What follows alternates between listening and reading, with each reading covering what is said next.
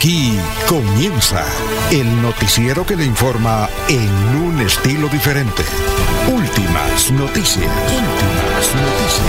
Últimas noticias. La información analizada por los expertos, sin sesgos, explicada con detalles, sin tanta carreta. Últimas noticias por Radio Melodía, también por Facebook y YouTube Radio Melodía. Director Alfonso Pineda Chaparro.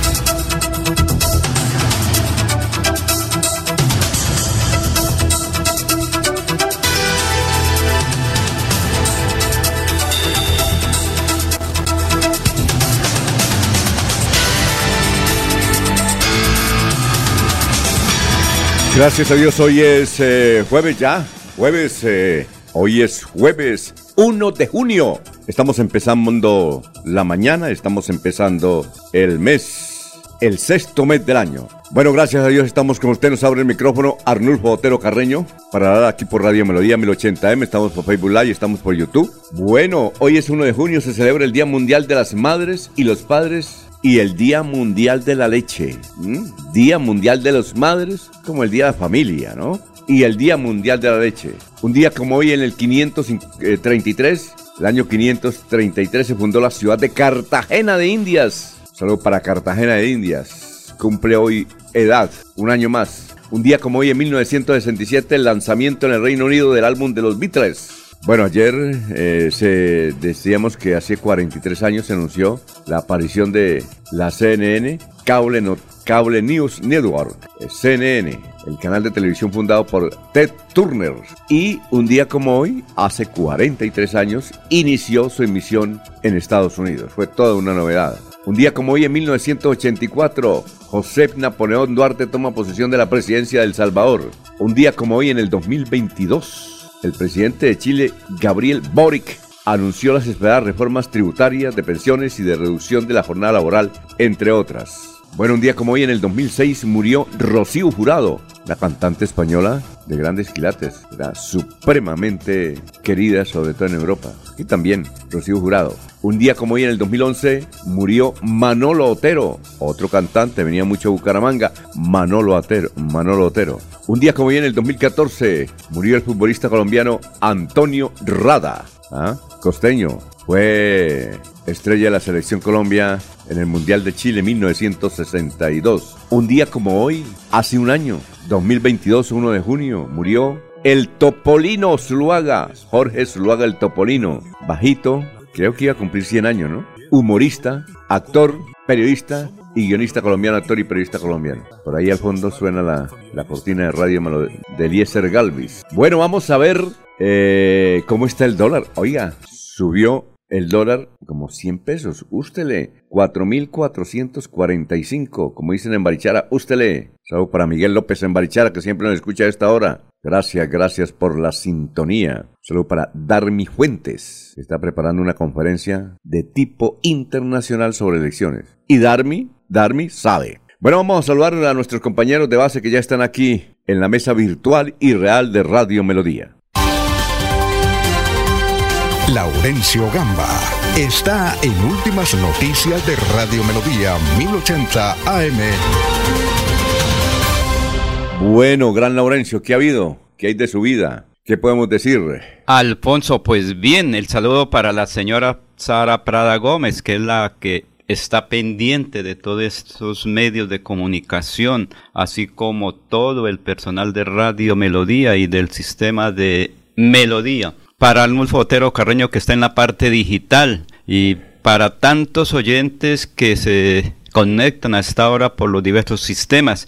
Y un saludo especial para William Mantilla Rueda, que nos escucha también hoy y que puede ser el gerente de ese conglomerado de empresas aquí en Bucaramanga. ¿En serio? Sí, señor. Ah, bueno. Sí, ya están en ese proceso porque alguien tiene que asumir la responsabilidad de la parte comercial Y la Iglesia y la Cruz Roja Internacional se ofrecieron como mediadores para la liberación de los pescadores que al parecer están secuestrados por el LN en Yondó, que son de origen del distrito petrolero de Barranca Bermeja. Se ha incrementado las afectaciones por la temporada de lluvia en varios sectores del departamento de Santander.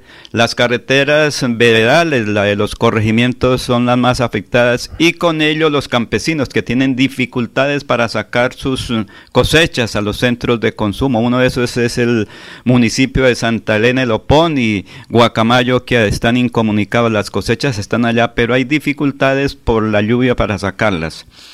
Hoy el rector de la Universidad Industrial de Santander, el doctor Hernán Porras eh, Díaz, presentará un importante proyecto que permitirá sobresalir a la región. Los habitantes de Puente Nacional, en el sur del Santander, provincia de Vélez, hoy darán a conocer sus inquietudes frente a sus eh, peticiones al gobierno nacional y regional.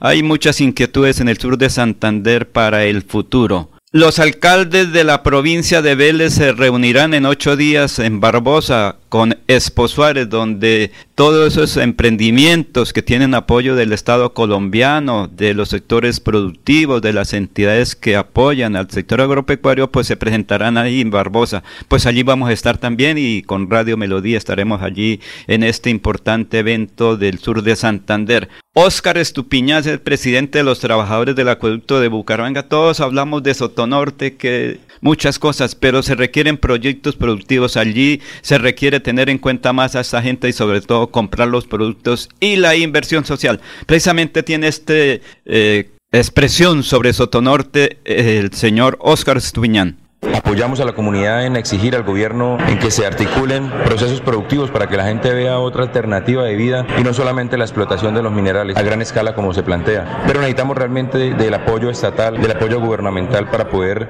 no dejar a los campesinos solos porque los campesinos hoy están en ese dilema, en esa disyuntiva de que si no tengo la opción de explotar, de, que, um, de un empleo de explotación, ¿qué me pongo a hacer? Y estamos hablando del modo de vida de la gente, del sustento de las comunidades campesinas de Sotonorte. Que en Sotonorte viven en medio de la riqueza pero navegan en la pobreza. Por el abandono estatal, por el mismo modelo extractivista, no se quedan con la riqueza. Estas comunidades eh, terminan también siendo parte de ese sistema de explotación y siendo precarizadas. Por eso uno observa la gente en condiciones de pobreza alrededor de grandes proyectos de explotación minera. Entonces, eso no quiere decir que le resuelva el problema de pobreza a las comunidades. Al contrario, precariza y profundiza aún más los niveles de pobreza y de miseria en estas regiones.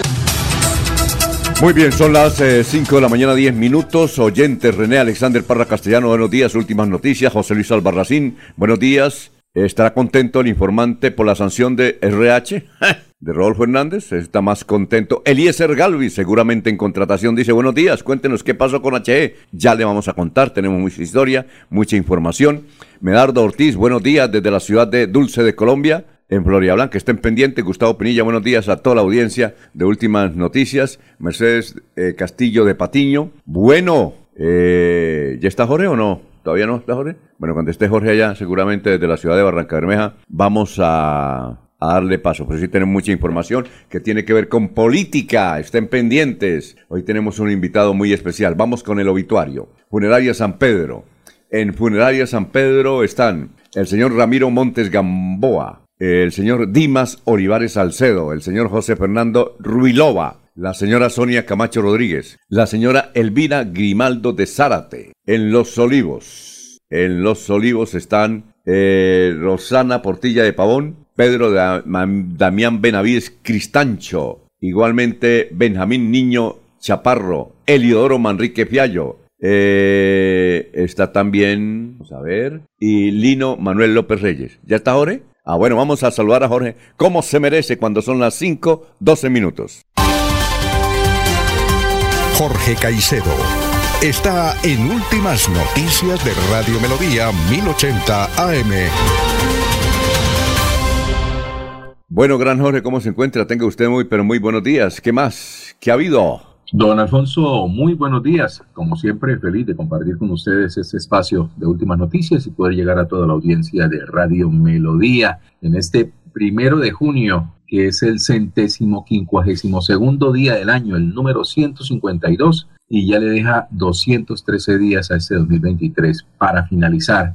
Cifras que son noticias, don Alfonso, en Bucaramanga, 604 nuevas empresas de confecciones fueron creadas en lo que va eh, de, el último año. El sector de la moda eh, se está integrado por confecciones, calzado y joyería, aporta un empleo al empleo femenino y en su mayoría son microempresas que generan trabajo sobre todo mano de obra no calificada en toda el área metropolitana. Eh, las confesiones hacen parte del sector de la que dinamiza la economía del país y por supuesto de Santander, pese a que las más recientes cifras no son tan favorables en, sus, indicadores, apuntan a que las ventas de confecciones en cerca de un 50%.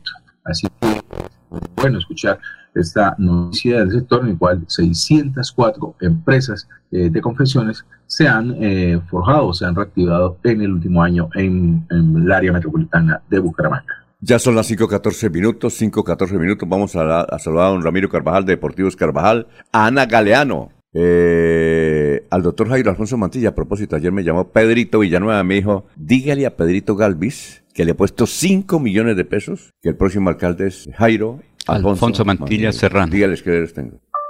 Dijo, ahí los tengo ahí. Yo los tengo en el Banco Agrario. O sea, bueno, eso es importante, Alfonso. Yo, los he puesto, con quien sea, con gente seria, dijo. con Laurencio, si quiere. No, no, porque estamos en la misma línea. ¿No apuesta? No, pues estamos en la ah. misma línea, ¿cómo vamos a apostar? Entonces dijo, dígale a Pedrito Galvis, que anda apostando de que el candidato va a ser el doctor Sergio Flecha. Eh, este, Pedrito Villanueva le dice el costeño. le dije, ¿cuál costeño? Dije, pues, ah, no, pero no ofenda, le dije. Sí, le hice el costeño, imagínese. En los próximos días voy a ir al sur de Santander, Alfonso, y voy a indagar sobre esos daticos, porque recuerde que Puente Nacional y Barbosa es sede de mucha gente y allí hay familia eh, flechas. Bueno, vamos a saludar a López López. Buenos días a don Aníbal Navas Delgado, gerente general de Radio Taxi Libres, que tiene el teléfono 634-2222. A don Ciro Villarreal, se nos amplifica y nos escucha eh, en el día en Facebook y en YouTube, ahí en su café Cervantes. Esa es una nueva triada, calle 36 con carrera 12. Así hacen todos los políticos, no vaya. Si quiere conseguir políticos, vaya allá. Y vende ahora las empanadas de campestre. Muy ricas, sí. Tremenda, tremendas empanadas. Bueno, eh, José Luis Albarracín Ramírez, Pedrito Ortiz, Walter Vázquez, la señora Miriam Díaz Pérez, igualmente Lino Mosquera, en fin, todos ellos, gracias por la sintonía. Eh, Martín Parra, que también nos escucha. oye, aquí te la vida Martín Parra. Trabajando, lo mismo que Chucho Carrero y Nelson Zipagauta. Martín, ¿dónde trabaja? Martín Parra en la, en la Dirección de Tránsito de Florida Blanca, Raya eh, Cultura Ciudadana. Ah, Cultura Ciudadana. Sí, es el que tiene que llevar el mensaje hacia los niños, hacia los colegios, reuniones, para definir y apoyar eso, que los niños desde pequeños comiencen y conozcan eh, todo el comportamiento ciudadano en materia vial. Don Martín Parra. Muy bien, son las 5 Y me va a cambiar la dotación, ¿o yo? Ah, bueno, perfecto. Sí, 5.16. Saludamos a Freddy. Aquí un oyente, don Freddy, dijo, debe estar contento el denunciante. ¿Está contento usted con lo que le pasa a Rodolfo Hernández? buenos, días. Buenos días, don Alfonso, a Laurencio, a, a Jorge, a Ardulfo, a todo el equipo de trabajo de Radio Melodía y a toda la ciudad. Mm, o sea, contento en que la justicia actúe. Ah, ya. ¿Cierto? Porque en esos términos es que debe la ciudad mostrar eh, no alegría, diría yo, sino que en verdad los entes de control hagan su trabajo, que es que para eso están. En el caso del colectivo El Denunciante, pues es una lucha de siete años denunciando esta corrupción, que muchos decían en la ciudad que no era corrupción y todavía algunos dicen que, que no. Entonces vamos a desarrollar esas notas, ¿no? Sí, tenemos mucha, Muchas. tenemos mucha ropita hoy. Y, Estén pendientes. Y el invitado también que estamos Tenemos esperando. El invitado esperando. ¿Qué tiene que ver? También con ese tema. Sí, sí, sí, con ese tema, con ese tema, con ese tema. Bueno, perfecto. Hoy es, hoy es el, lo de la liga, ¿no? Pero la irán a hacer al fin. ¿Es hoy lo de la guía programado? Oye, hoy estaba programado, ¿no? Estaba programado. Sí, ya a las ah, ocho y media de la mañana. Ah, bueno, eso tiene que... Y eso no se puede cambiar así de la noche a la mañana, no se puede. Pues porque eso es, ver, con, Porque es legal, Alfonso, porque es una decisión del Consejo Nacional Electoral que lo deben cumplir. Vamos a saludar al doctor Luis José Arevalo a esta hora con su pensamiento del momento. Son las 5.18. Muy buenos días, estimados oyentes y periodistas del noticiero Últimas Noticias de Radio Melodía. Feliz jueves para todos. El pensamiento de hoy es el siguiente. Hoy comienza un nuevo mes y con él la posibilidad de comenzar de nuevo. Vuelve a intentar si es que fallaste. Pide perdón. Llénate de valor para hacer esa llamada, lo que sea. Pero haz algo para que este mes marque un antes y un después de tu vida. En junio, esfuérzate un poco más. Inspírate por completo y lucha a diario con todas tus fuerzas. Porque la vida es hoy, mañana sigue. Alfonso Pineda Chaparro está presentando Últimas Noticias. Resumen de melodía que es transmitido por la cadena internacional de emisoras Visión Celestial Radio hoy 1 de junio. Tremendas trifulcas se vivieron anoche en el estadio Alfonso López por el partido de los influenciadores. Al tiempo que se sigue el movimiento por la situación política del ingeniero Rodolfo Hernández, el partido La Liga se prepara para realizar en unas horas la gran convención a fin de corregir lo solicitado por el Consejo Nacional Electoral para conservarle la personería jurídica. Eh, bueno, tremenda trifulca en Asamblea de FECODE en Bogotá. Los mismos educadores se fueron a los puños en el máximo evento y aquí les tenemos los datos. El ex asesor jurídico de la empresa de de Bucaramanga, César Fontecha, quien es la pieza clave de la investigación por corrupción que adelantó la Procuraduría contra Rodolfo Hernández en el caso de Vitaloyes, afirmó que tiene temor de retaliaciones en su contra tras denunciar que el exalcalde de Bucaramanga tenía intereses económicos en el contrato de las basuras. El DANE reveló que Bucaramanga registró una tasa de desempleo del 8.5% para el trimestre de febrero-abril del 2023, siendo la ciudad con menor desocupación del país, mientras que con los municipios del área metropolitana la tasa del desempleo subió al 10%. Ángela Patricia Yanio Trinó. Todo este episodio se ve oscuro, tiene un mal tufillo. Al final, ¿cuánto dinero en efectivo había en la casa de Laura Sarabia, la jefe de gabinete de Gustavo Petro? ¿Qué procedencia tiene el dinero que denunciaron como robado? ¿Por qué contratan a una niñera de la que tienen sospecha de robo? ¿Qué le están ocultando a Colombia? Un hombre identificado como Alberto Mendaño fue enviado a prisión tras atacar a su pareja con un matero, golpear a la niña de 12 años y enfrentar a la policía con un cuchillo. Esto ocurrió en el sector de la Café Madrid de Bucaramanga. Estos eh, son los vecinos, los titulares de los vecinos. Vanguardia Liberal titula así. ¿Cuál es el futuro político de Rodolfo Hernández tras nueva sanción de la Procuraduría? El exmandatario fue inhabilitado en primera instancia para ejercer cargos públicos por 14 años, situación jurídica que lo podría afectar de por vida para aspirar en elecciones. El futuro político de Hernández quedó en manos de la procuradora Margarita Cabello, quien deberá decidir de fondo en el caso. El diario El Tiempo ha titulado en primera página al siguiente. Rodolfo Hernández, los caminos que tiene el ex candidato presidencial tras su destitución fulminante. Rodolfo Hernández, dice el tiempo, apelará y llevará su caso de inhabilidad a la Corte Internacional de Derechos Humanos. Conozca los detalles en el tiempo. Allegados anunciaron que sí se lanzará a la gobernación de Santander y que se inscribirá el próximo 29 de junio a las 2 de la tarde. La revista Semana ha titulado así, Fiscalía ya está investigando los seguimientos denunciados por la periodista Camila Zuluaga en dura carta al presidente Petro. Desde la Fiscalía señalaron que a través del grupo de amenazas de la Dirección Especializada contra Violaciones de Derechos Humanos se abrió noticia criminal y están adelantando labores de investigación. El diario El Espectador, reforma laboral y cannabis sin quórum, estrategia de oposición o de gobierno. La oposición asegura que el oficialismo ha destruido el quórum porque no tiene la mayoría para aprobar la reforma laboral. El Frente, tremendo titular trae hoy a todo lo ancho de su página. Procuraduría destituyó por corrupto a fundador de la Liga de Profesionales Anticorrupción. Uy. Pregunta del día en Melodía. ¿Qué piensan de la sanción que le impuso la Procuraduría al exalcalde Rodolfo Hernández por el caso Vitalogic? ¿Una cortina de humo? ¿Justa? ¿Persecución política? Responda. Este es el resumen de Melodía. Se va la noche y llega últimas noticias. Todos los días, desde las 5 de la mañana, empezar el día bien informado y con entusiasmo.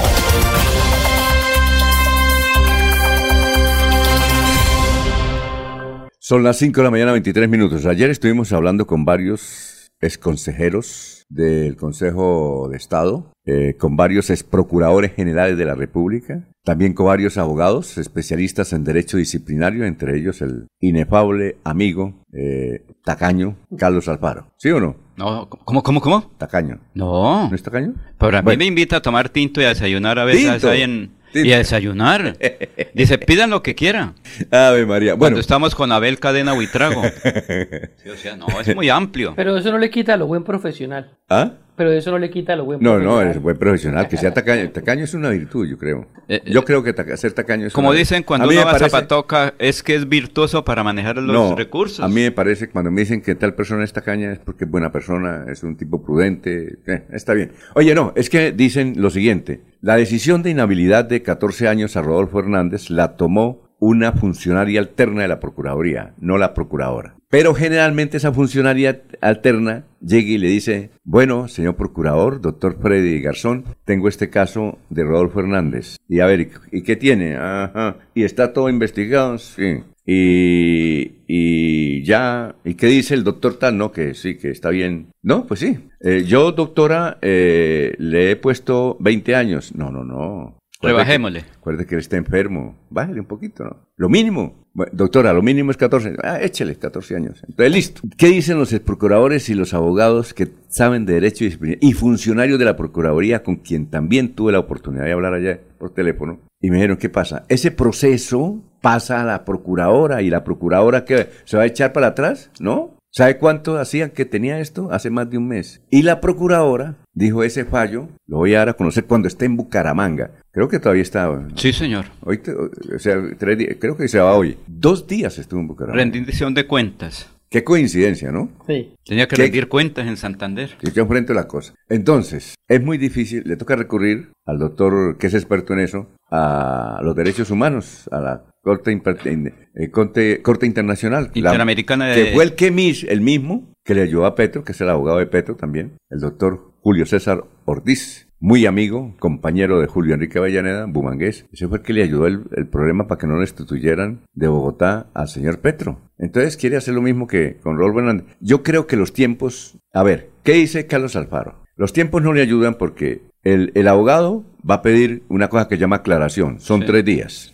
¿Que no Eh, le favorece o que sí le favorece? No favorece no, para no. la inscripción. No, no, no. Sí le favorece un poquito a Rodolfo y le voy a decir por qué. Ah, bueno. Le favorece, dice Carlos Alfaro, porque son tres días, pero se toman ocho días para la aclaración. Que es una bobada, pero es una Y si está lloviendo, se demora Que un si poquito. la coma va aquí, bueno, la aclaración. Y luego tiene eh, ocho días para la apelación. Apelación. Sí. Primero aclaración, luego Sí, apelación. Me dice Carlos Alfaro que en esa apelación puede durar dos o tres meses. Ahí está. Mientras tanto, Rodolfo se puede, Inscribir. se puede inscribir, lo pueden elegir, pero después para bajarlo de eso, no dura, duran cuatro años para bajarlo. Salvo que él le dé en, la jeta a otro, por ejemplo, le pegue a usted. Eh, bueno, Sí, sí. O, o salvo que haya otro Vitaloye cuando sea gobernador de Santander. Don Alfonso. Vale, ¿qué hago? Eh, eso es lo que dice, eso es lo que dice el doctor Alfaro. Alfaro. Sí, Acuérdese que el doctor Alfaro le puso una demanda a Petro sí. eh, como senador y estuvo a punto de, tum- de tumbarlo. Eh, le- unos poquiticos argumentos. No, el comité, eh, la Corte Inter-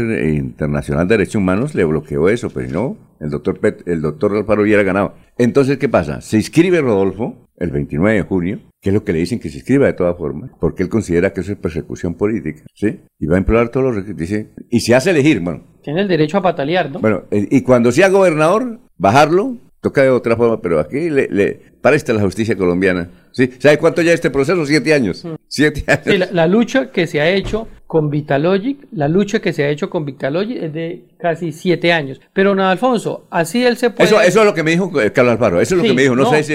Yo le escribí al doctor Rodolfo Hernández ayer, varias veces, que quería una entrevista. Mire lo último que me, me respondió. Estaba como- se puso bravo, pero yo le dije. Sí, normal. Rodolfo, pero. Rodolfo, un momentico. Eh, es que quiero una entrevista, viejo. Diga lo que quiera. Dice, ya molesto. Sí. Si estuviera allá, me hubiera. No, no, no. Que Dice, no me joda, Alfonso. ¿no? no, pero No. no más, no me joda, Alfonso. No, Dice- yo creo que sí le mete su cascarazo. No, dice, no, tampoco. no No. sea necio. Poliqueado, no sea- usted lo, le- usted lo vio, ¿no? Hay una llamada ahí. Ah. Ah. Ay, lo está llamando el doctor Rodolfo Laurencio. Venga, usted vio el mensaje que me envió. Sí, señor, no claro, sea señor. necio. No vamos a contestar nada. Diga lo que su conciencia le indique. ¿Y cuál es- qué me indica la conciencia? Eso le puedo decir a la procuradora, pero a mí. Don, don Alfonso. A ver. Don Alfonso, no. Que eh, Sí. aunque él se pudiese. inversa. ¿Qué, no, qué- qué va a decir, Jorge?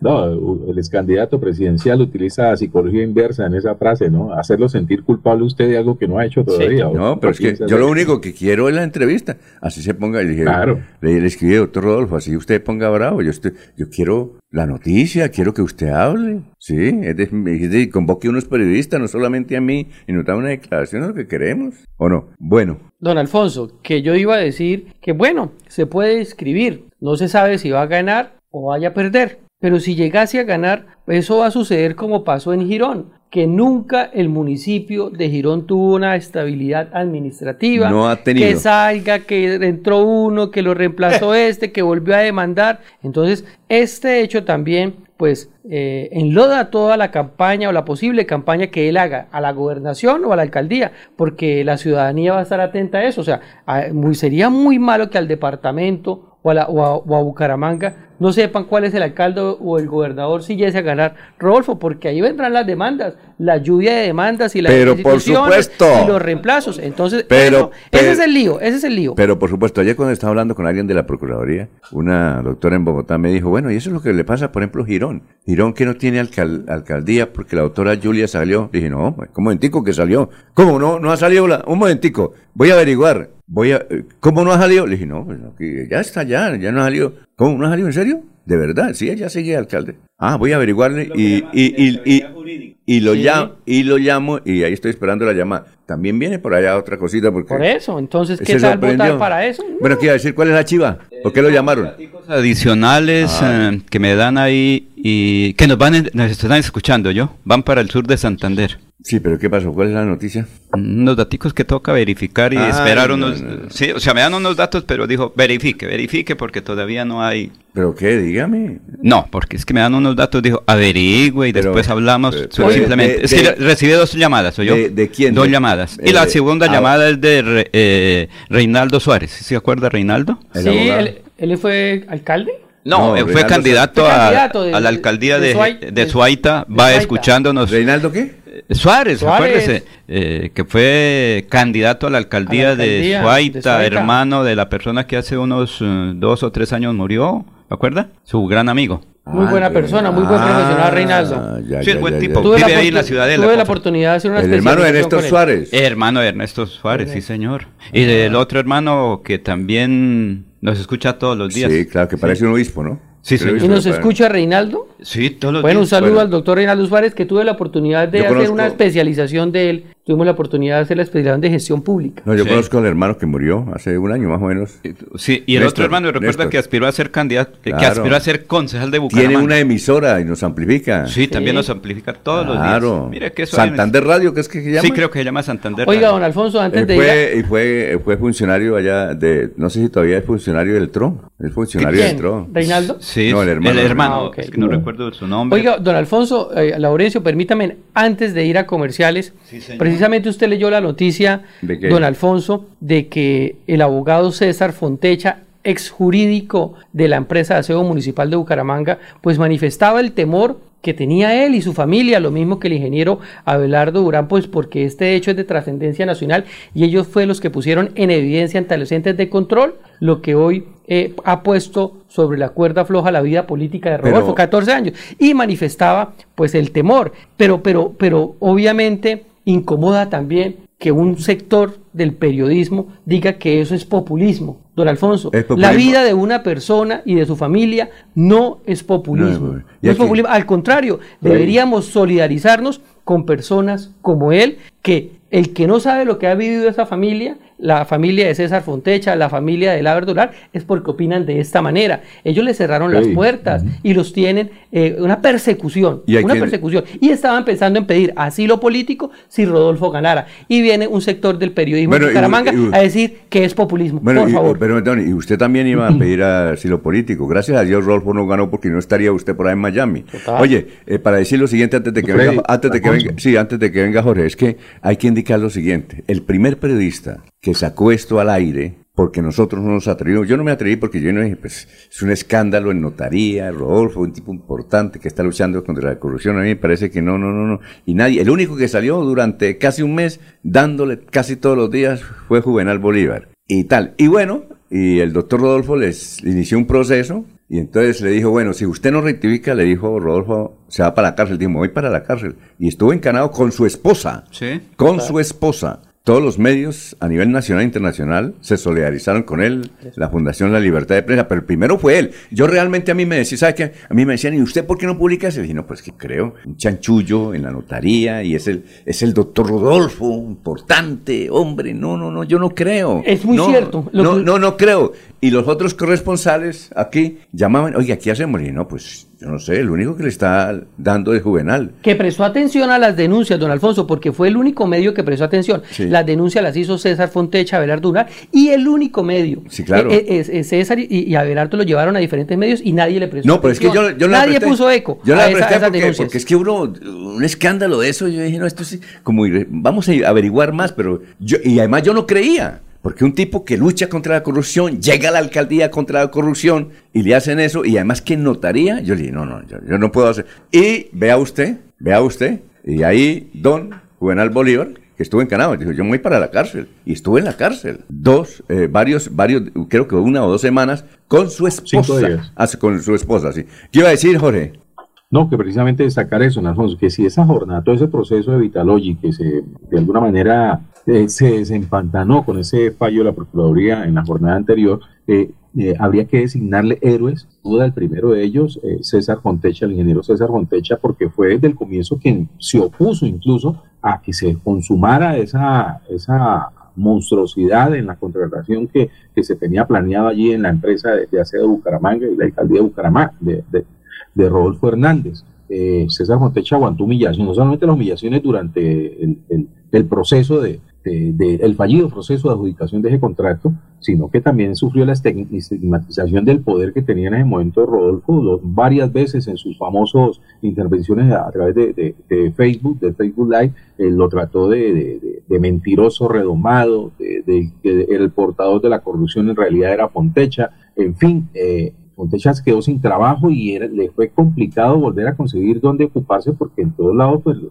lo- miraban con el estigma de que él era el corrupto y era el responsable de pues, aparentemente de lo que allí se iba a consumar dentro de la empresa de aseo de Bucaramanga. El segundo héroe, sin duda, Juvenal Bolívar, en cuanto a lo que tiene que ver con el papel de la prensa, porque comenzó a hacer eh, las denuncias correspondientes, a publicarlas, eh, le costó un carcelazo no solamente a él, sino también a su esposa, y que son una pareja que tienen un pequeño que en ese momento tendría escasos cinco años, eh, seis años, Dylan. que obviamente Mm. eh, eh, le tocó, eh, igual a sus padres, padecer las circunstancias y las incomodidades que implica eh, tener que cumplir con gallardía, además lo que hizo eh, Juvenal, cumplir esa sanción de, pasar unos días eh, en el encierro junto a su pareja. Esos serían los nombres para destacar eh, dentro de ese proceso como héroes de- del proceso Vitalogy y se espera incluso, no solamente eh, en- frente a lo que hizo ayer la procuradora, la procuraduría, de ya dar esa sanción de 14 años de inhabilidad para Rodolfo, se espera que la fiscalía actúe de igual manera, que no sea inferior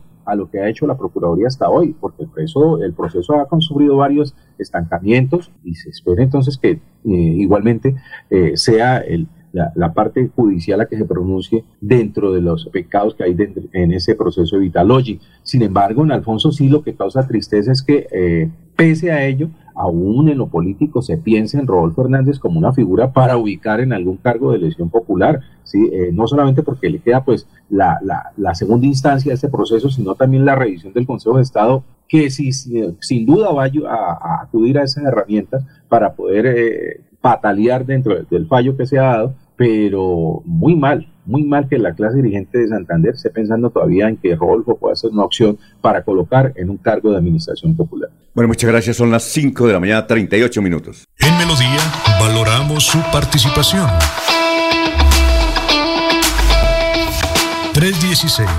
316-550-5022 es el WhatsApp de Melodía para que entremos en contacto. Envíenos videos o fotografías de las noticias de su comunidad y las publicaremos en nuestros medios digitales. 316-550-5022. El WhatsApp de Melodía para destacar su voz. Melodía, la que manda en sintonía. Cada día trabajamos para estar cerca de ti. Te brindamos soluciones para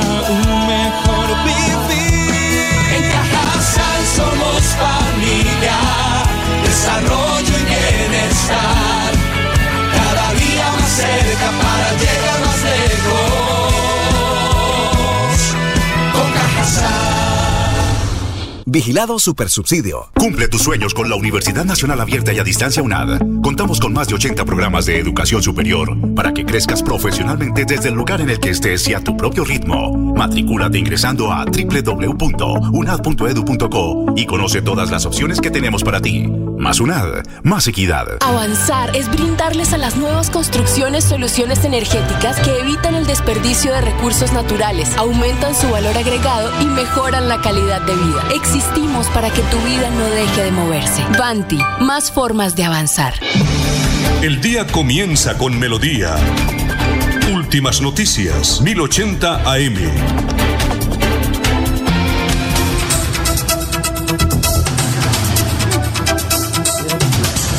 Ya tenemos las 5.41, vamos con el historiador, vamos con el historiador Elber Suárez, el hombre de la emisora. Elber, sí, señor. Elber, un saludo. Sí, sí. Todos los días nos escucha ¿Y, también. para ¿Y Reinaldo va a ser candidato a qué? No, no, no, él no, eh, por esta ocasión no, también se está recuperando, Ah, está- bueno. sufrió una enfermedad y ya ¿Quién? está recuperado. ¿Quién? Reinaldo. ¿Ah, sí? Ah, sí, bueno. señor, estuvo en urgencia, duró como 15 días. Bueno. Sí, lo que pasa es que eso es muy fa- familiar, muy personal, pero yo soy amigo de ellos, de Bueno. todos. Perfecto, vamos con el historiador, a ver qué nos tiene el Sí. doctor Carlos Augusto González. Doctor Carlos, tenga usted muy, pero muy buenos días. Buen día a los oyentes. Esta fue la noticia más relevante de nuestro departamento de 50 años. Se presentó a las 11 de la noche un violento incendio que destruyó la plaza de mercado y de negocios del centro comercial San Victorino, en Socorro. Ecopetrol confirmó el viaje que el ministro de Minas Gerardo Silva Valderrama hará la próxima semana a Barranca Bermeja, en donde además de estudiar los planes de expansión de la refinería, dialogará con los sectores petroleros cívicos.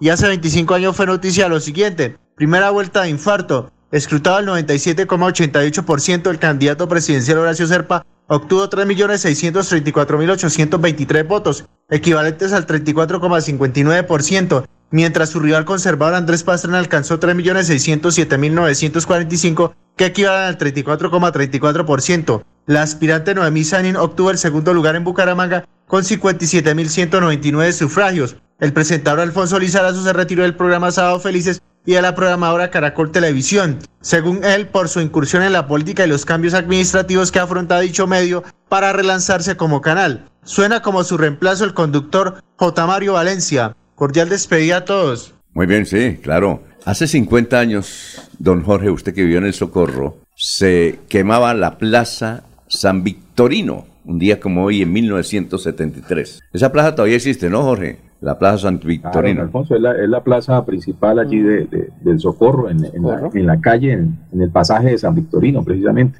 Hoy es día, hoy es jueves, hoy es día de mercado en el Socorro. Ah, sí, hoy es jueves. Hay sí. dificultades para pasar en el socorro hoy. Sí, eh, creo que, bueno, y luego años después, un niño de apellido alemán atendía la ferretería de su padre. Sí, señor. Hoy es rector de las unidades, tecnológicas de Santander. Creo que se llamaba relojería alemana, ¿cómo es que no recuerdo el nombre? No, mi- no, ferretería. Y relojería, porque es que recuerden que ahí era eh, las dos cosas, ferretería y era una de las personas que distribuía el tiempo para la región. Ah, bueno. Los relojes. Muy bien. Freddy Simán Canavas, buenos días. eh, la venta de la campaña al narcoguerrillero Narcocacas. ¿Quién es Cacas? Ay, no, también ya Bueno, pasa. Pedro Galvis, señores, buenos días, bendiciones. José Luis Albarracín Ramírez, ¿pero sí robó o no robó? O Rodolfo es una, es una persecución política. Freddy Abril, buenos días a toda la mesa de trabajo, desde el barrio El Refugio. María T. Alvarado, buenos días, bendiciones. José Leo, mil bendiciones a todos, que este mes para Dios Jesucristo los guarde siempre con todos. Excelente día. Pedrito Galvis, vuelve y nos escribe.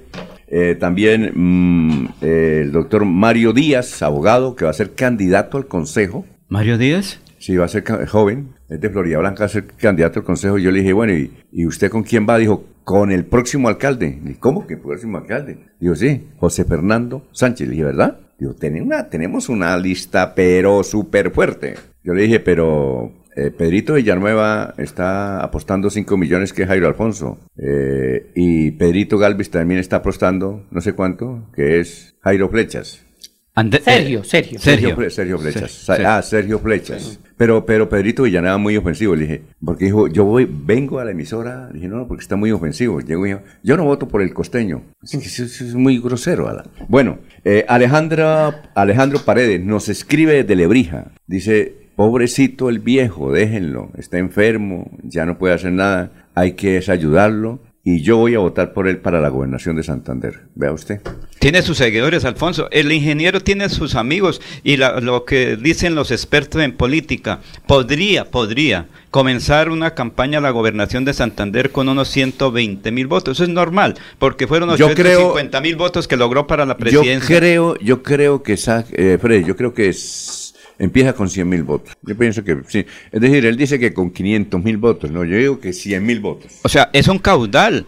Sin embargo, hay que esperar las otras candidaturas. ¿Quiénes realmente se inscriben, Alfonso? Porque en este momento especulamos, se dice, se, se afirma, pero por ahora solamente aspiran. Mientras tanto, esperemos quién recibe el aval, quién tiene las firmas, tanto para la gobernación como para las alcaldías, porque ahorita todo el mundo se quiere nombrar. Y tengo 50 mil votos, tengo 100 mil, ya soy. Falta es únicamente posesionarlo, pero tengo que esperar porque quiénes se inscriben y quiénes tienen los votos. Bueno, Gustavo Pinilla dice, acaba de ocurrir un accidente en el poblado por el choque de dos motociclistas, todo porque de noviembre no funcionan los semáforos en el cruce de la carrera 23 con calle 43. Van más de 20 accidentes en ese sector. Son las 5.47. Eh, Cada instante de la vida lo podemos disfrutar si lo mejor del amor siempre está ahí. Así que aprovecha y abraza a tus hijos. Conversa con los abuelos. Juega con tu mascota. Disfruta un café con los amigos. Da gracias por cada momento, porque cada uno de ellos será más vida para ti. Los Olivos, un homenaje al amor. Avanzar es disfrutar de una cultura inigualable, lograr que nuestro equipo crezca y vivir una diversidad que nos transforma. Existimos para que tu vida no deje de moverse. Vanti, más formas de avanzar. Se va la noche y llega últimas noticias. Todos los días, desde las 5 de la mañana, empezar el día bien informado y con entusiasmo.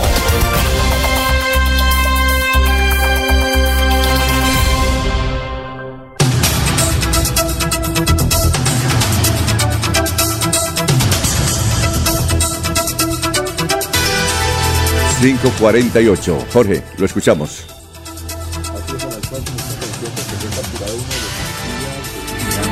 En un asalto en una estación de servicio en Barranca Bermeja. Se trata de alias Miguel o, Tiroteado, quien forma parte del grupo de delincuencia común Los Mecánicos, que fue desarticulado por la policía y la fiscalía. Tiroteado era el conductor de una de las motocicletas que participaron en el asalto a mano armada de la estación de servicio La Bendecida a las 11 y 30 de la noche del pasado 7 de mayo en la vía que de Barranca Bermeja conduce hacia el corregimiento de Peroles en San Vicente de Chucurí. Era justo quien llevaba al delincuente que disparó con frialdad contra el vigilante al llegar a la estación de servicio. Según explicó el comandante del Departamento de Policía, el Magdalena Medio, el coronel Luis Alejandro Cubillos, tiroteado había ido 10 minutos antes a la bomba a planear la acción delictiva que cometió junto con otros cuatro antisociales que son buscados por las autoridades. Con Miguel, o alias tiroteado, fueron capturados los otros integrantes de la banda, los mecánicos, alias Pirulo, quien es el cabecilla, y Mañe y Juancho, a quienes la Fiscalía Segunda Local de Barranca Bermeja les imputó los delitos de concierto para delinquir con fines de hurto calificado y agravado y receptación. Son las 5.49. Está aquí con nosotros un invitado de Freddy,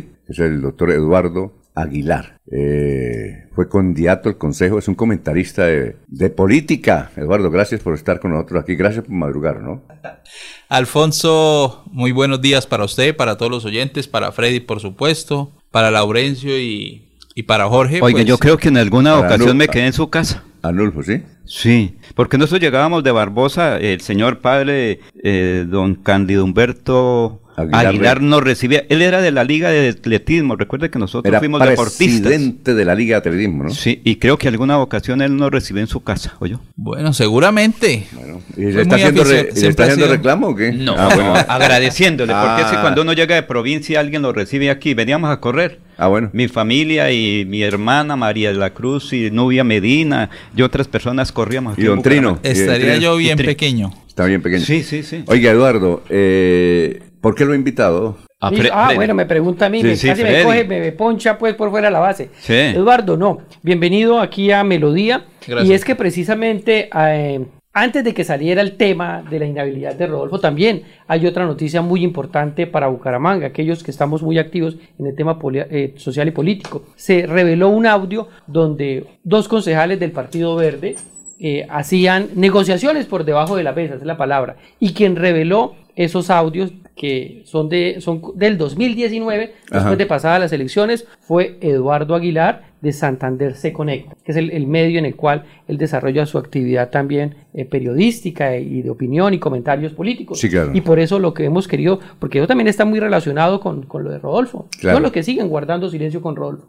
Bienvenido, Eduardo. Gracias, Freddy. Efectivamente, hace dos días revelamos un audio que me llegó de una conversación telefónica entre los concejales Carlos Parra y Carlos Barajas que se daba al inicio de, su periodo o antes de, comenzar su periodo, en donde efectivamente se evidencia que están haciendo una negociación para lograr una coalición mayoritaria y lograr la presidencia o la mesa directiva dentro del Consejo Bucaramanga. A mí me llega este mensaje o me llega esta conversación hace poco, por supuesto, esto no es que se haya tenido guardado hace rato, pues la persona que lo tenía seguramente lo tenía guardado hace bastante tiempo, pero a mí me llega eh, ese audio a través de un anónimo, yo lo escucho, sin duda me pareció importante y noticioso, pero se lo mando, se lo envío primero a una persona que es, eh, o voy hasta allá más bien y le muestro el audio a una persona que digamos es experta en estos temas digitales y de grabación, primero para saber si era verídico y para saber que no había sido alterado, ¿cierto? Porque sí, estaba recortado, pero una cosa es recortado y otra cosa es que en ese recorte lo hayan alterado. Y efectivamente me corrobora que en un alto porcentaje el, el audio es, es real, que no ha sido alterado en lo que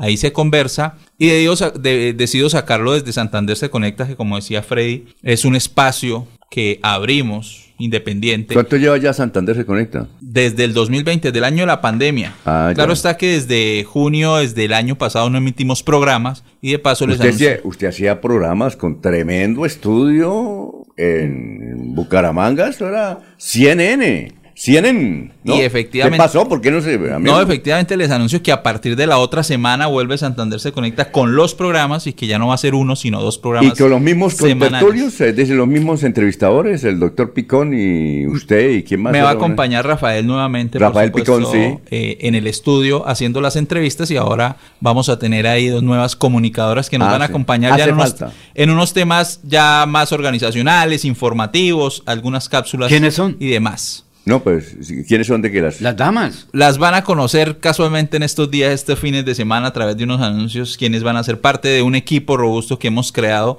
en un nuevo espacio informativo, por supuesto. ¿Van a tener estudio propio y todo? Vamos a tener esto. ¿Es el mismo o es otro? Es otro estudio. Ah, muy bien, perfecto. Es como Santander se conecta. Como Santander se conecta, por supuesto. Entonces vamos a tener temas nacionales, por supuesto, invitados nacionales como veníamos, y regionales, y temas regionales. Entonces, bueno, como le decía, volviendo al tema, decidimos desde Santander se conecta lanzar este audio que sin duda generó muchísima controversia debido a su contenido. Y a quienes hacían parte de su, de su, contenido, sobre todo sorprende que quien estaba o quien era uno de los hablantes en esa llamada era Carlos Parra. Y se evidencia cómo eh, a través de este audio está negociando con Carlos Barajas el ingreso o la participación dentro de una coalición que mucha gente dirá, no, es que formar coaliciones dentro de las, dentro de las corporaciones no está mal. Por supuesto que eso no está mal. Eso se hace en todas las corporaciones y ese cuenta como ahorita se hace nada. En el Congreso de la República se vendieron tres partidos para lograr conformar una coalición mayoritaria. Entre ellos el Partido Conservador. Partido Conservador, Liberal, Partido de la U, que nadie entiende cómo terminaron adhiriéndose para hacer una coalición, pero la conformaron para estar del lado del gobierno, que por cierto ya se declararon independientes. Por eso, independiente. El partido de... Oiga, pero que es independiente? porque es que es una confusión. La, ah. Laurencio, el Partido Conservador tiene 1.800 puestos en el Estado, el Partido Conservador. Y el Partido la U tiene 1.500. Entonces, por eso es que el Partido Conservador y, el de la U les tocó volverse independiente para que no sacaran toda esa gente. que son 1.500 y 1.800, más de 3.000. No se podía volver de oposición. Pues digamos que son jugaditas, como decían coloquialmente en el Congreso, para poder acomodarse. Sí. Entonces, no está mal que se conformen las coaliciones. Está bien. Eso es lo normal. Digamos que esa es la dinámica de, por supuesto, de la política, siempre y cuando las coaliciones se formen para bien. Pero aquí lo que pasa es que evidenciamos cómo Sí. eh, un concejal le está diciendo a otro que se quieren organizar, que si pueden organizar otros temas, que van a negociar una burocracia Sí, dentro, claro. del, dentro del consejo, inclusive dentro de la misma alcaldía, y que si se pueden organizar otros temas. Y uno de esos concejales que se cree la Dalit de la política, Usted está hablando de Carlos Parra. de la claro. moral pública, que, es, que él es Carlos Parra, que vive hablando de la lucha contra la corrupción, pues él perfectamente, sí, él dice, y hay que ser claros, él dice que él sí hace parte del acuerdo, es decir, del acuerdo de la coalición, que en la repartija que piensan hacer, porque ahí en el audio lo Sí, dice, claro. tienen más para repartir ustedes. Sí. Él conoce esos acuerdos que él no hace parte, pero los conoce. Entonces él lo que dice es, yo conozco perfectamente lo que van a hacer, Sí. conozco lo que están cuadrando, sé lo que van a hacer allá, pero me quedo callado con Y si yo no estoy, tienen ustedes más. Exactamente, y si yo no estoy... Es decir, yo me hago el pingo. Así, más o menos. Tal cual, usted Sí. acaba de decir la palabra. Sí, claro. Pero Carlos en Parra quería ser persona- presidente del consejo. Sí, claro, claro, él iba a ser presidente. Entonces yo me hago el pingo y ustedes arreglen allá, pero a mí no me den, inclusive tienen más para repartir. Más para repartir. repartir. No, es que eso no solamente en el consejo. Ayer me hablaba un, un, un ex concejal, personería, contraloría y los contratillos. El consejo puede tener en los cuatro años una eh, contratación total de incidencia en 15 mil millones de pesos. Es eso. Es- de eso estamos hablando. Don Alfonso, eh, Eduardo, es que precisamente esa es la cuestión. Son tan parecidos a Rodolfo Hernández con la política de hagámonos los pingos, hagámonos los pingos con la delincuencia, hagámonos los pingos con la informalidad y hagámonos los pingos, como lo dice Carlos Parra, con el clientelismo y Ajá. la corrupción, con el único propósito de quedarse con la presidencia y tengan la plena seguridad. Después de estar allá, les mamaba gallo de esos compromisos por debajo de la mesa. Y es que realmente, realmente eso es lo que me parece grave. A mí hay mucha gente, mucha gente que por supuesto ha salido a defender a Carlos, que es lo más obvio, gente Sí, de su claro. equipo, dice, él no acepta, le, sí, él no acepta la repartición que piensan Él no hacer. aceptó. Él quizás no acepta lo que dice Carlos Barajas, que si pueden organizar temas, que todos sabemos a qué temas Sí, se refiere, eso no hay que ser un gran entendedor para CPS, saber. contratos. Para, para saber, eh, pero él avala eso, así él no vaya a estar dentro No de esa repartición. Háganlo, La no me metan. Háganlo, a mí me interesa que lo hagan porque vamos a estar unidos. Sí, como porque yo voy a ser el presidente, entonces háganlo, presto. Entonces, háganlo ustedes, a mí no me incluyan en esa repartición, pero yo lo conozco. Entonces, como lo conozco, yo mejor me quedo callado y no denuncio. Entonces, usted no puede salir Ajá. a venderse durante tres años y medio Sí, claro. como la persona que persigue la corrupción, como el concejal que iba, no se les olvide esta frase que él utilizó. Sí. Voy a juiciar el Consejo de Bucaramanga. Vamos a juiciar el Consejo con su fórmula o con su copartidario y también concejal Danovis. Entonces, uno les dice, esa era la forma en la que iban a juiciar el Consejo. O sea, conociendo todo lo que se movía por dentro y quedándose callado únicamente para obtener sus beneficios personales o, o lo que buscaban, que en ese momento era la presidencia del Consejo de Bucaramanga. Bueno, vamos a hablar de eso. Y de Rodolfo, porque además, muchos no saben, usted sabe que él es vecino, ¿no? De Rodolfo. Desde niño. Se lo aguantó Era, desde- era, ya no. Pero desde niño se lo aguantaba a los gritos. ¿Usted escuchaba los gritos? ¡Ay! Rodolfo Yo llegó duré, bravo. yo duré 11 años de vecino de Rodolfo y en el 2015 me dijeron, Eduardo, ¿usted por qué siendo, y era yo candidato al consejo en el Sí. 2015, y me decían, Eduardo, ¿usted por qué siendo vecino de Rodolfo tanto tiempo no lo apoya a la alcaldía? Y la, re- la respuesta era muy Pues sencilla. por eso, Dije, por esa misma razón, porque es que yo soy vecino y yo sí lo conozco. Vamos con Olguita, que está ahí eh, desde su estudio. Olguita, ¿cómo se encuentra hoy jueves? Muy buenos días. Muy buenos días, Alfonso. Muchas gracias. El saludo también para los compañeros de la mesa de trabajo y los oyentes de Últimas Noticias de Melodía. El COVID habría generado trauma psicológico en una tercera parte de los profesionales de la salud. En Colombia, un estudio publicado este año en la revista colombiana de cirugía da cuenta que el 43.7% de los residentes de cirugía está agotado emocionalmente, el 23.2% tiene despersonalización y el 45% baja realización personal en su trabajo. Sobre el tema nos habla Ariel Alarcón, psiquiatra y profesor de la Universidad del Rosario. Las estadísticas muestran que las cifras de psicopatología en profesionales de la salud después de la pandemia están disparadas. Tenemos mucha más ansiedad, depresión y burnout que nunca antes en la historia de la medicina mundial. Los profesionales de la salud, en un estudio reciente que, se, que hizo la Asociación Colombiana de Cirugía, muestra que el 43% de los cirujanos en Colombia están agotados física y emocionalmente a causa de su trabajo. Estudios internacionales sugieren que el síndrome de estrés postraumático, que es lo que ocurre cuando uno atiende a pacientes en situaciones muy complicadas, por ejemplo, durante la pandemia, pasó de estar alrededor del 4% antes de la pandemia y ahora está cercano al 30%. Las cifras son elocuentes, la situación es dramática. Es muy importante que nos movilicemos para el cuidado de nuestra propia salud mental. Con el fin de concientizar a los profesionales de la salud para que conversen entre sí sobre su problemática de salud mental y evitar la depresión y suicidio, este viernes 2 de junio se va a realizar la campaña Medias Locas para Doctores. Es la invitación a los profesionales de la salud para que luzcan medias disparejas, coloridas, chistosas y creativas, que se tomen selfies con ellas, las suban a sus redes sociales y también a las instituciones donde trabajan como símbolo de que su salud mental les importa y que se están movilizando activamente para cuidarla. Con esta información me despido agradeciendo a ustedes su amable atención. Continúen con más en Últimas Noticias de Melodía. Un feliz jueves para todos. Aquí Bucaramanga, la bella capital de Santander. Transmite Radio Melodía, Estación Colombiana, HJMH. 1080 kilociclos, 10.000 vatios de potencia en antena, para todo el oriente colombiano. Cadena Melodía, la radio líder de Colombia.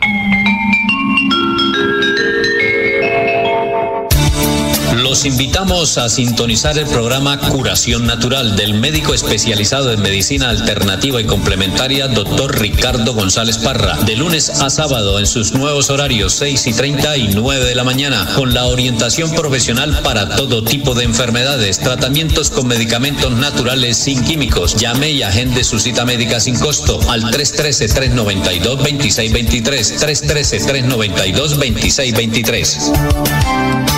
En la Universidad Nacional Abierta y a Distancia UNAD, trabajamos para que el conocimiento esté al alcance de todos. Con nuestros cursos abiertos MOOC, podrás adquirir nuevas habilidades y mejorar tus competencias, con una amplia variedad de temáticas de actualidad. Lo mejor, puedes acceder a ellos totalmente gratis y solo pagas por la certificación. ¿Qué estás esperando? Más información en www.unad.edu.co. Más UNAD, más equidad. Avanzar es moverse con gas natural vehicular que te ayuda a ahorrar y proteger el medio ambiente, respetando la naturaleza y ayudándote a llegar hasta donde quieres ir. Existimos para que tu vida no deje de moverse.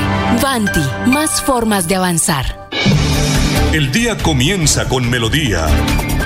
Últimas noticias, 1080 AM.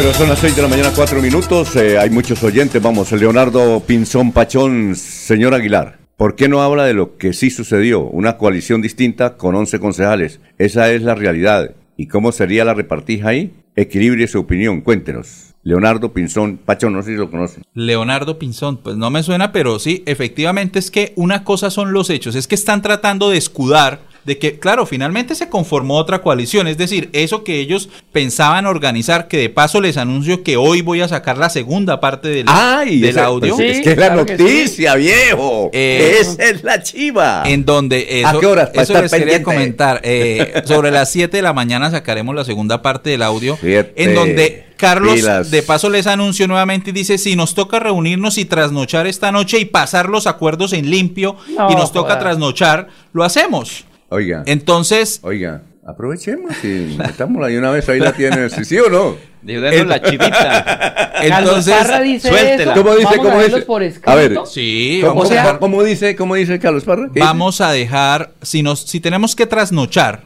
y nos toca eh, dejar los acuerdos, no, si nos toca hacer los acuerdos y nos toca trasnochar para pasarlos en limpio, lo hacemos, refiriéndose a la reunión que se iba a hacer en esa misma parte del audio, dice, entre los miembros de la liga, eh, los del Partido Verde, Nelson Mandilla, que, era el, que es el concejal del maíz, y una coalición de 10 que estaban, que estaban conformando. Entonces, claro, el, como dice Leonardo, esa coalición se desbarató, pero es que eso no justifica nada. Eduardo, venga, a, mí me queda... Espera, espere, porque él tenía que...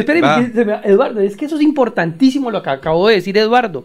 O sea, las mismas prácticas de, venga, firmamos acá el acuerdo escrito, las mismas prácticas de antaño que nos han tenido mamados y que ellos han denunciado, este joven que dijo que iba a juzgar el consejo decía, venga, vamos a firmarla, porque pasarlas en escrito es llevarlas a un papel. Claro, son las mismas prácticas clientelistas, entonces seguramente ahora saldrán a decir que pues eran unos acuerdos que no tenían nada de malo. ¿Pero por qué por escrito? Nada, de esconder, ¿no? Pues me imagino que era para respetar durante los cuatro años lo que, lo que pensaban hacer. Y eso, pues dése cuenta que en el Congreso de la República ustedes hacen la coalición y negocian las mesas directivas durante cuatro años. Eso no está mal, pero una cosa es que negocien y otra cosa es que sepa que están negociando burocracia, que sepa que están negociando clientelismo, que aparte de eso se van a organizar otros temas, como le dice Carlos Barajas a Carlos Parra, usted nos deja organizar otros temas, no, usted sabe otros temas. Bueno, eso lo hablamos personalmente, tenemos que hablarlo. Entonces, ese no es el problema y el problema no es que se haya conformado otra coalición que finalmente se organizó más rápido y que todos sabemos cómo funciona, porque todos, por supuesto,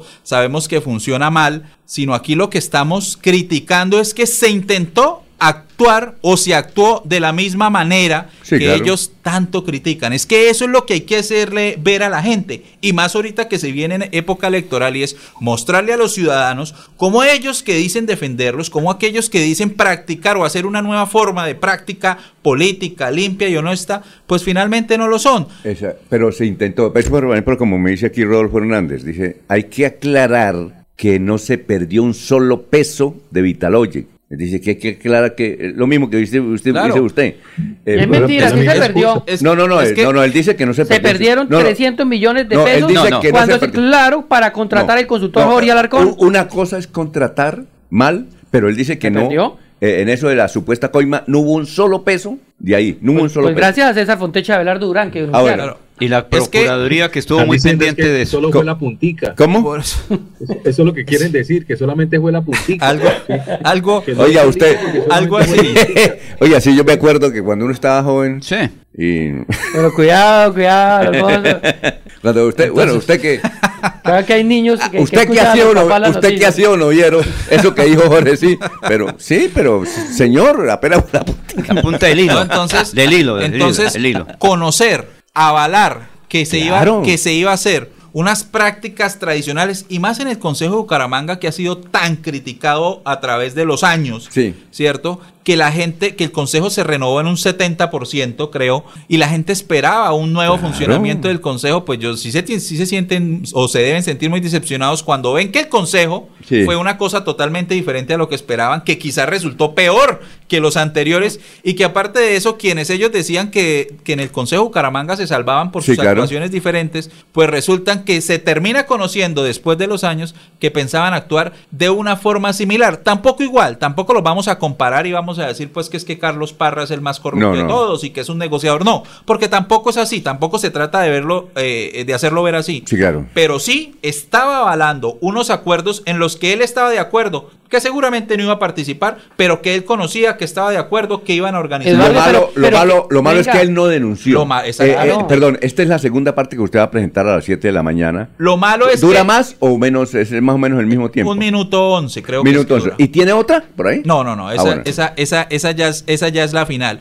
Entonces, eh, terminan utilizando las prácticas que tanto critican. Entonces yo no puedo salir a promulgar algo que detrás de, de, las cortinas, que detrás de los muros, pues estoy actuando de la misma manera que los políticos tradicionales, que los políticos corruptos, y se termina conociendo, sobre todo a Carlos, que es una persona que le gusta criticar a todos los políticos, muchas veces sin ningún argumento propio, porque hay que decir que a veces ellos hacen unas críticas que tienen su fundamento y su argumento, pero hay muchas que no, entonces ellos viven señalando a todo el mundo y terminaron actuando igual que muchos de ellos y se terminó conociendo. Exactamente. Ese es el lío. El, lío no es que, que no, que es que no se hizo la coalición, que es que no se hizo el acuerdo, que es que eh, no se hicieron las cosas como se decía en el audio. No, ese no es el lío, ese no es el problema, esa no es la crítica. La crítica es que se intentó y se actuó de la misma forma que tanto critica. Aquí hay muchos mensajes de, de oyentes, y gracias por la sintonía, que dicen inclusive de San Gil, de Bogotá, que dicen que Carlos Parra, eh, Danovis y Ferley no critican a Rodolfo por, por, por,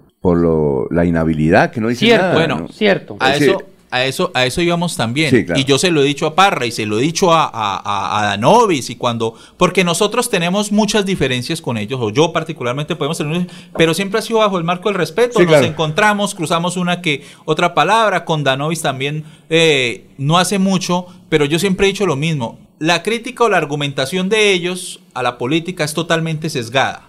Ellos atacan a quienes para ellos son contradictores políticos o de los partidos Claro. tradicionales y en nuestro caso los políticos tradicionales de Santander, pero no atacan a que también está inmerso en casos de corrupción como el que vimos con Rodolfo Hernández, muy grande y jamás eh, he visto que digan algo de Vitalogic, de Rodolfo, simplemente por una razón, porque es con cálculo político, porque no les interesa criticar a, que, a quien finalmente para ellos fue un trampolín político Sí, claro. para llegar al Consejo Sí, Bucaramanga. claro. Y una cosa es enfrentar a usted, usted a un político en redes sociales que tiene toda la crítica del Sí, mundo claro. y la malversación ante la gente y que usted al salir y decirlo, Eh. por supuesto usted va a ser el héroe a enfrentarse a Rodolfo Hernández en redes sociales que todos sabemos que en este mundo digital pues Rodolfo Hernández está muy bien posicionado, Claro. tiene muchos seguidores y pues por supuesto al enfrentarse con él la pelea sería distinta y no y por supuesto no les conviene, entonces jamás Jamás le ha interesado decir absolutamente nada del caso Vitalogic y de la corrupción que se dio durante la administración de Rodolfo. Entonces yo recuerdo que alguna vez me dijo, Eduardo, pero es que yo en ese momento no estaba en el consejo. Ah, pero usted tampoco estuvo en el consejo cuando el coronel Hugo Aguilar, cuando Richard Aguilar, cuando Freddy Anaya estuvo en algunos cargos. Sí. Pero a ellos sí los saca, a ellos sí los critica, a ellos y está con toda la razón. Y no Sí. estemos diciendo que en algunas cosas no la tenga. Pero ¿por qué Rodolfo Hernández? Es la no doble dice moral, la Absolutamente nada. Es la doble moral. Porque sabe que políticamente, por supuesto, le va a afectar al nicho electoral que ellos generalmente trabajan y manejan. Una pregunta, eh, ¿usted cree que si Rodolfo Hernández, porque él se va a inscribir para la gobernación de Santander, ¿es ele- será elegido gobernador de Santander? Yo, sinceramente, mire, yo que recorro el departamento, algunos municipios, Sí. por motivos de trabajo, creo que hoy la imagen de Rodolfo es una cosa totalmente distinta a la que tenía hace unos meses. ¿Esto no lo victimiza? Decir, pobrecito. Pero cuestión allá iba.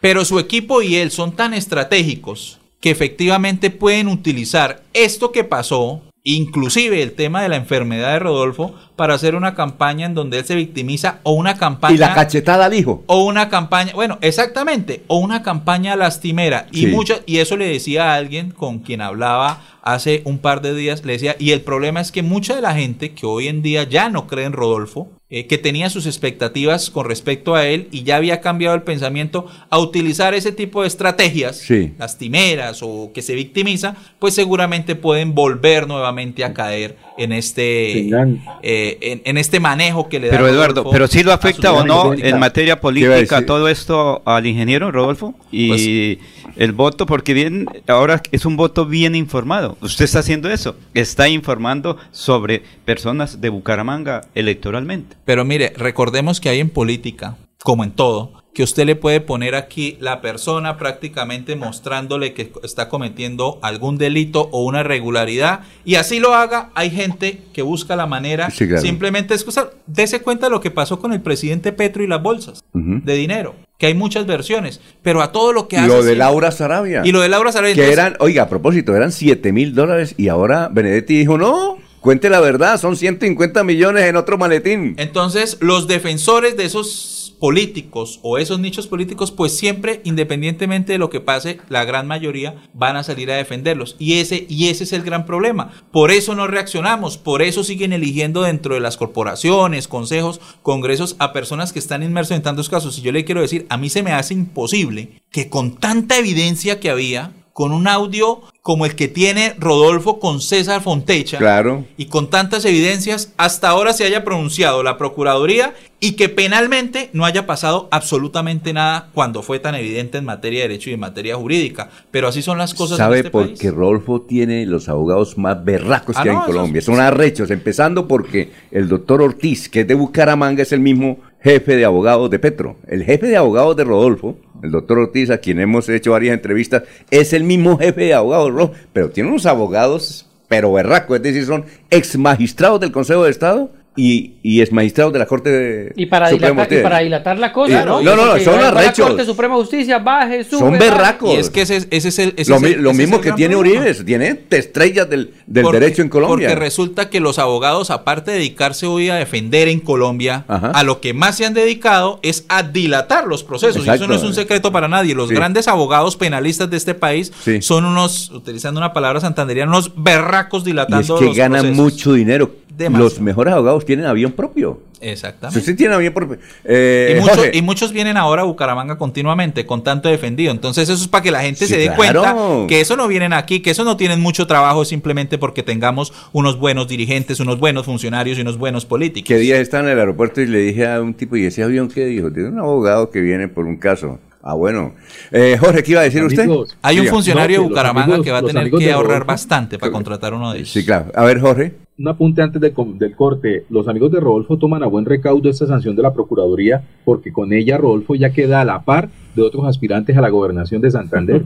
¿Por qué? Claro, salpicado de corrupción. ¿Pero por qué? Claro, no es el único que tiene una sanción y tiene continúa con su carrera política. ¿Qué cosas, no? ¿Quién? ¿Pero quién ¿quién es? Jorge? ¿Quién es? ¿Pero quién? A ver, ¿quién es yo? Me, No, queda, pues, me, me queda muy difícil, Jorge. No, y, y muchos candidatos, no solo de la gobernación, No, no, de pero las Jorge alcaldías, tema- del Congreso ver, y de Pero todo. Jorge da un tema muy concreto. Sí, ¿Quién? No, porque o sea, a ver, ¿cómo es que dicen? Ay, no, mañana le cuento. Mañana, eh. Vamos a una pausa. Son las 6 y 17. La vida es toda una experiencia. Disfrútala ahora, justo en este momento. Y para vivirla al máximo, en Los Olivos pensamos en cómo hacerlo todo con amor. Desde nuestros productos exequiales y de previsión, hasta experiencias complementarias para que tu vida y la de los tuyos sea más sencilla, incluidas tus mascotas. Queremos que lo vivas todo con amor. Queremos más vida para ti. Los Olivos, un homenaje al amor. Avanzar es darle calidad a tu hogar y a más de 3.5 millones de familias que usan gas natural todos los días para bañarse, cocinar, calentarse y mejorar su calidad de vida. Existimos para que tu vida no deje de moverse. Banti, más formas de avanzar. Están escuchando Últimas Noticias por Radio Melodía, la que manda en sintonía. Soel Caballero está en Últimas Noticias de Radio Melodía 1080 AM. Buenos días, Alfonso, para usted, para los compañeros y igualmente para todos los oyentes. El fallo del Tribunal Administrativo de Santander ordena a la Alcaldía Distrital de Barranca Bermeja y a Cor Magdalena adelantar en un término de cuatro meses todas las acciones administrativas, presupuestales y contractuales con el fin de dar solución efectiva a la problemática presentada en la estructura del Paseo del Río. Esto quiere decir que la sentencia que se deriva de la acción popular interpuesta en el 2020 por la Defensoría del Pueblo Magdalena Medio conmina a la Administración Distrital y a Cor Magdalena a realizar las obras de protección del muelle para garantizar los derechos a la vida, espacio público, tránsito peatonal y patrimonio público. De esta manera, las obras civiles requeridas para dar solución a la problemática se iniciarán una vez sea adjudicada la obra que surte en este momento el debido trámite. Por otra parte, el Grupo Banti, Gas Oriente y la Alcaldía de Barranca Bermeja siguen trabajando en los barrios 22 de marzo, Villa Plata, Novalito, Villanueva y Puerta del Sol. Y antes de finalizar el 2023, serán conectadas 2.000 familias más para que cuenten en sus hogares con el gas natural domiciliario. Noticias con las que amanece el distrito. Continúen compañeros en estudios en últimas noticias de Melodía 1080 AM. Información y análisis. Es el estilo de Últimas Noticias por Radio Melodía 1080 AM.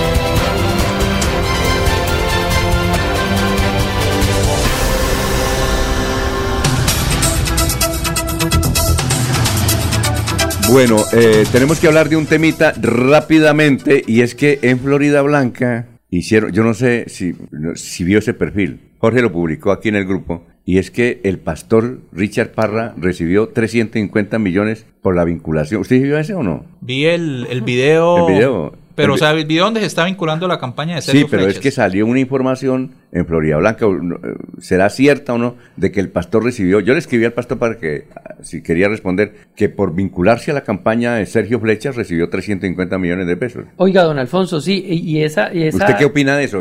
Esa, esa mm, si se puede decir denuncia, porque es un anónimo, es un perfil que también es como falso, pero los rumores son esos, ¿no? O sea, yo no pienso que el pastor Richard eh, tenga esos comportamientos. ¿Se acuerda que lo tuvimos acá sentado y yo le decía, pastor, ¿usted va a ir hasta el final? Pastor, Sí. no, Richard, ¿usted va a ir hasta el final? Digo, sí, yo voy hasta el final. Y, le- y si no va hasta el final, nos permite que públicamente digamos que usted le va a incumplir a Florida Blanca. Digo, hágalo. O entonces los le incumplió, a-. Florida Blanca lo que hizo, pero sí se escuchan muchos rumores de que eh, él solicitaba ese dinero. Yo no sé hasta dónde será cierto. No, sí. O en los gastos, tasaron los gastos. Él- él y no tiene- solo en esa campaña, sino también parece tiene- que, que se hicieron esas solicitudes en otras campañas. Él tiene, Son cosas gravísimas. Él tiene, gravísimas. Él tiene 20 mil votos. Pueden valer ve- 350 millones. Yo no, creo pe- que- pero, yo pero, creo ¿cómo, que hasta pero- barato, ¿no? pero ¿cómo así que 20 mil votos? No, eso fue la vez pasada. Pero ahorita puede tener más. Oye, ¿qué iba a decir Jorge? Que eso lo que despierta la suspicacia es precisamente eso, como un, candidato, un político que logra obtener una votación en su primer intento político, o, logra conseguir el, el respaldo de 20 mil ciudadanos, 20 mil votos a su favor, al siguiente proceso sencillamente no me retiro y me adhiero a quien nunca ha tenido un proceso electoral y quien no sabemos qué tanta fuerza política pueda tener. Es- Eso sí genera suspicacia, no sabemos si lo- lo- los 350 millones de pesos que dice eh, este, esta cuenta, que es como un medio independiente de Florida Blanca, lo que está denunciando, si eso es cierto, pero sí genera sospecha y, queda como un tufillo a que algo turbio está sucediendo en, en- en esa situación, porque cómo es posible que un tipo con un caudal electoral de 20 mil votos certificado por, por la registraduría, sencillamente decida, no, me voy con el que no tiene nada, con el que apenas va a llegar a hacer política. Y fuera de eso, pues me voy de vacaciones porque la campaña eh, eh, apenas va arrancando. Oiga, Eh, es- es- pero, Jorge, y, y es que los votos no son de él, ¿no? Recordemos que él fue el candidato de Rodolfo Hernández en Florida Blanca. Primero se, se echó a Tuche a Cárdenas y al otro que echó a Tuche del área metropolitana fue al pastor Richard. Pero, pero, dice que hay audios, hay que esperarlos. Estamos esperando los audios también. Gravísimo. Bueno, eh, ¿cuándo es la convención de la liga para...? Ah, sí, don Alfonso, aquí estaba mirando, Sí. precisamente me la habían enviado y dice aquí, va a, dice acá, estimado militante afiliado partido de la Liga Gobernantes Anticorrupción, el camino no ha sido fácil, pero trabajamos día a día para consolidarnos como una colectividad política que represente los ideales de aquellos colombianos comprometidos con la lucha anticorrupción. Qué chiste, ¿no? Bueno, Y- eh, pero, pero venga, ya, y la fecha, dice acá, por lo anterior queremos hacer extensiva la invitación a participar de la Convención Nacional Extraordinaria del partido, la cual tendrá lugar el próximo jueves primero de junio de 2023, o sea, hoy, a partir de las 8 y 30 de la mañana, en la carrera 35A 4955, cabecera del llano, donde era vecino Allá sí nos el to- doctor Eduardo. Vea, Nos toca los ir. que luchan contra la corrupción ¿A qué horas es? ¿A qué tienen hora- su convención hoy y su jefe ¿A qué horas? a las ocho y media. Ocho y media. El Allá jefe estaremos. de ellos, eh, la Procuraduría lo sanciona por corrupto y van a hacer una convención. Bueno, dice Adriana Fará que debe ser un perfil eh, sobre el señor Eduardo, referente a lo que dice la gente ya no es boba, la gran mayoría salió desencantada y otro tanto se le quitaron los que se fueron de la liga como eh, Can Escudero y los que quedaron practican el borreguismo. Eh, Efraín Martínez, preguntarle al doctor Eduardo Aguilar si va a ser candidato al Consejo o a la Asamblea. Esa ¿Va a era mi candidato? pregunta también. Ah, bueno, va a ser Usted candidato está al como perfilado. ¿Va a ser candidato? No lo descarto. Ah, bueno. No puedo decirle, no puedo decirle hoy que sí, tampoco puedo decirle que no. Yo había tomado una decisión cuando en la última campaña, porque para mí no es ¿Usted una- fue al consejo? Al consejo. ¿Cuántos Por- votos sacó? Yo eh, me postulé dos veces en la en una 1688 creo que fue y en la otra 1128. Uy, en el test, no, listo. Bajó y subió. Y con, y con un trabajo netamente político de amigos y míos. Yo no tuve respaldo de absolutamente ningún, ningún político. Pero. ¿En qué lista iba? Había decidido en la U y en el Centro Democrático. En la U y Usted es como más de, de Sí, la derecha. sí, sí, sí, yo sí no voy a empezar a decir que es que yo soy de centro, no, yo tengo un pensamiento eh, relativamente, por supuesto, tirado a, a la derecha, soy, sin ser conservador, soy de pensamientos quizás algunos conservadores o tradicionales. Usted no es independiente. Con, con, to- esa- con todo y mi papá lo liberal que es, ¿no? Porque Ah, mi sí. papá es liberal, liberal ¡Oh! de, de trapo, de trapo rojo. Entonces había tomado la decisión de, de, no volver a aspirar el consejo, pero a veces yo no tengo obsesión por ser concejal como algunos lo tienen. Usted ha visto Alfonso y Laurencio y Freddy y Jorge, que eso hay candidatos que se lanzan tres, cuatro y cinco veces y nunca pasan de una votación pequeña y yo he criticado eso. Entonces yo dije, no, pues si ya fui dos veces y no, la gente no me respaldó, pues por algo sería, simplemente no pensaba hacerlo, pero desde el año pasado han surgido unas cosas, ex candidatos que me han buscado, empresarios importantes de esta ciudad que mueven eh, gran cantidad de personas y, y, se han agrupado y me han empezado a decir, y esa es la verdad, y, y me han puesto a pensar, y dice, y dice, lo hago, lo hago porque es una oportunidad. Si en este momento se o sea, lo han llamado para que sea candidato. Sí, claro. No, muy claro. Y, inclusive hoy en día me han llamado de, de, de, algunos, de varios partidos o de algunas listas que piensan, que piensan conformar, y para mí no es una obsesión ser concejal de Bucaramanga, con todo y que me fascine la política, me fascina el análisis, la opinión. A mí lo que sí es, lo que sí es una obsesión es Bucaramanga. Exacto. Bucaramanga sí, ayudar a Bucaramanga y que Bucaramanga crezca. En, en el ¿Qué nombre, perfil debe reunir el próximo alcalde bueno, de Bucaramanga? En el nombre que sea. Bueno, ¿usted por la alcaldía con quién va? ¿Quién quiere que va a ser el alcalde de Bucaramanga? No, eso está, como decimos Perfil. aquí coloquialmente, eso está muy crudo. Y con, para la gobernación con también. tantos candidatos. En ambas cosas no hay en estos momentos un perfil o una persona más bien Que que, uno diga es que está muy retirado de los demás y Sí. está punteando y Eso que es está eh, despertando los adeptos en Bucaramanga y que uno dice le lleva ventaja a, a- a todos, No. a los otros. Uno le lleva ventaja a los otros 25 porque No. es que ya tenemos dos docenas, 24 En cambio, en Barranquilla ahí sabe-. Uno sabe que va a ser Char el alcalde. eso Y que- O, o en Medellín puede ser Fico. y que de paso ha sido un gran alcalde de Barranquilla. Entonces yo creo que aquí hay que decantar durante, todavía yo creo que en unos dos meses ya por lo menos se empieza a decantar quiénes son los que realmente van a llegar a la contienda y van a tener posibilidades. Bueno, se, se nos momentico, se nos acabó el tiempo. Eh, muchas gracias por haber venido. Algo para destacar, para rectificar.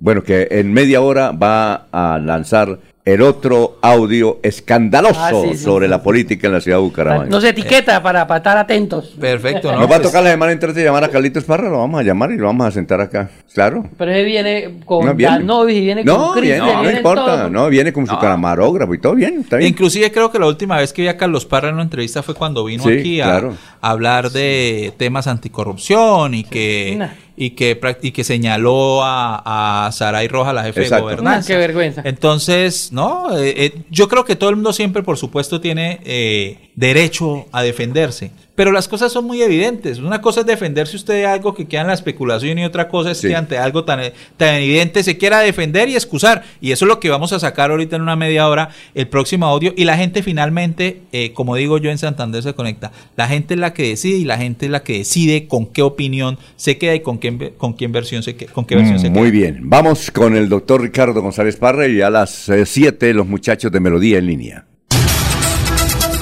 Últimas noticias los despierta bien informado de lunes a viernes. En todas las áreas de la información regional, un periodista de Últimas Noticias registra la información en Radio Melodía 1080 AM y en melodíaenlínea.com. Director Alfonso Pineda Chaparro.